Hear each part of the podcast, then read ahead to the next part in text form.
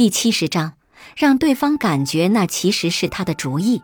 推举个有用的人，在别人提出的看法和自己的看法之间，你是不是对自己的看法更有信心呢？而当别人越是强烈的想要将他的看法强加在你的头上时，你是不是更加觉得只有自己的看法才是对的呢？如果是这样，那么当你面临要说服别人的情况时，请记住这一点：与其把你的意思加在别人身上，逼迫他接受，不如让他觉得那是他自己的主意。推举个有用的人，美国第二十六任总统西奥多·罗斯福是美国历史上最伟大的总统之一。二零零六年，他去世近一百年后，美国《时代》杂志将他作为封面人物。标题是《The Making of America》，缔造美国。今天，人们对于西奥多·罗斯福最津津乐道的是他独特的个性和他在总统任期内推行的改革政策，而他独特的个性也形成了他独特的办事方式。西奥多·罗斯福在当选美国总统之前，曾经是纽约州州长。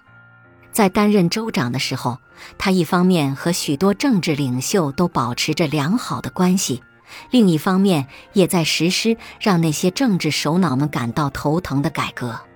然而，让人惊讶的是，在大刀阔斧的改革面前，西奥多·罗斯福却很少得罪那些老顽固。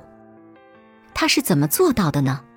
原来，每当有职位空缺的时候，西奥多。罗斯福就会邀请所有政治领袖来推荐适合接任的人选。情况往往是这样的：领袖们首先都会推举一个很差劲的党棍，这个人和这些老顽固们都有很深的渊源，上来工作也是因为需要被照顾。然后，西奥多·罗斯福就会谦逊地说：“任命这样一个人，也许不是什么好主意。”大家能不能再考虑一下？接着，老顽固们会再提供另外一个人的名字。这个人可能是个老公务员，在岗位上混了大半辈子，只求一切平安，明哲保身，根本不可能有什么建树。这时，西奥多·罗斯福又说：“这个人在工作方式是很不错，但是担任这个职位的话，或许不能达到大众的期望。”他请求大家看看是否能找到一个适合的人选。当他们第三次将新人选报上来的时候，差不多可以了，但还是不算好。这时，西奥多·罗斯福就表示诚挚的感谢，并提出小小的要求，希望他们再不辞辛劳的试一次，挖掘一下人才。一般到了第四次推举上来的人，大概就是西奥多。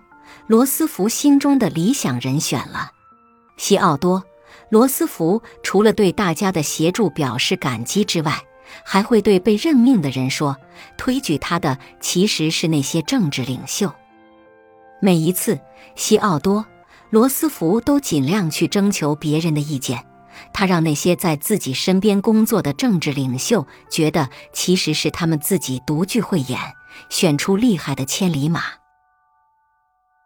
本集播放完毕，感谢您的收听。喜欢别忘了订阅专辑、关注主播，主页有更多精彩内容。